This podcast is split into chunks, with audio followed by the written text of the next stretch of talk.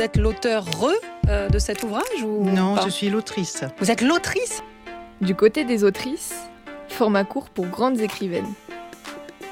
Peut-être que le 21e siècle sera le siècle du retour d'autrice. Citez-moi vos dix auteurs célèbres préférés. C'est bon? Vous les avez? Je suis sûre que parmi eux se sont glissés Marcel Proust, Albert Camus ou Charles Baudelaire. Mais avez-vous pensé à y intégrer une femme? Ma question était peut-être mal posée aussi. Si je vous demande, citez-moi vos dix auteurs et autrices préférés.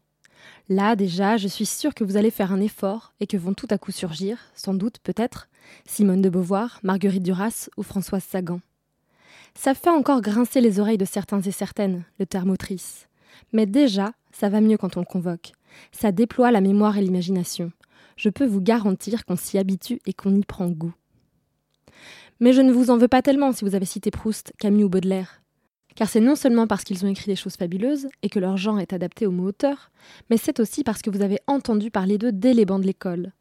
Or, l'école enseigne toujours une culture littéraire légitime largement dominée par les hommes. Pas étonnant que des lycéens et lycéennes aient découvert, atterré, qu'André Chédid était une femme lors des épreuves du bac cette année. Je me suis posé à, à un moment donné la question, André avec deux E, je me dis ça serait pas une femme. Ça Alors, dans ce format court, on va leur faire de la place aux autrices, pour mieux découvrir la valeur de leurs écrits, pour dépoussiérer celles qui ont été invisibilisées au cours des années. On va se concentrer sur des autrices francophones, parce qu'il y a déjà largement de quoi faire, et vous pourrez retrouver toutes ces chroniques et les références sur le site de l'association Le Deuxième Texte, qui met en valeur les œuvres des femmes de lettres d'expression française. Et si Proust faisait partie des privilégiés, qu'à cela ne tienne, l'auteur de Du côté de chez soi nous a inspiré du côté des autrices. Et comme dans Du côté de chez Swann, le narrateur se remémore tendrement la lecture que lui faisait sa mère le soir de François le Champy, écrit par Georges Sand, on va se pencher un peu sur le cas de cette autrice du XIXe siècle. Rencontre avec Georges Sand, une femme de lettres d'un nouveau genre. Certes, Georges Sand n'est pas la plus inconnue des autrices, mais comme tant d'autres, avant tant d'autres même, Aurore Dupin, de son vrai nom, a adopté un pseudonyme masculin pour mieux faire accepter ses écrits. Georges Sand n'est pas la plus inconnue des autrices, car elle a longtemps été incontournable dans les programmes scolaires, avant que sa présence s'estompe à partir des années 70. Qui a lu désormais La Mare au diable ou François le Champy Georges Sand n'est pas la plus inconnue des autrices, mais désormais c'est son personnage qui est plus classique que son œuvre dans les ouvrages scolaires. Elle est reconnue pour ses amitiés ou ses amours, avec Musset ou Chopin, pour son engagement politique et féministe, ou pour avoir porté des pantalons. Georges Sand, un tempérament de feu que rien ne peut éteindre. Alors revenons à ses écrits et en particulier à Indiana. Indiana, c'est le premier roman qu'elle a écrit seule, publié en 1832. Un ouvrage audacieux qui préfigure Madame Bovary, et pourtant celui dont on se souvient le moins. Femme de 19 ans mariée à un vieux colonel, Indiana s'ennuie terriblement dans ce mariage et va peu à peu laisser tomber sa timidité et son respect impassible pour son mari, pour se révéler bien plus indépendante d'esprit. Je vais vous en lire un extrait. C'est un passage où Georges Sand ne se concentre pas sur Indiana, mais sur Raymond, celui qui essaye de la séduire et qui la charme.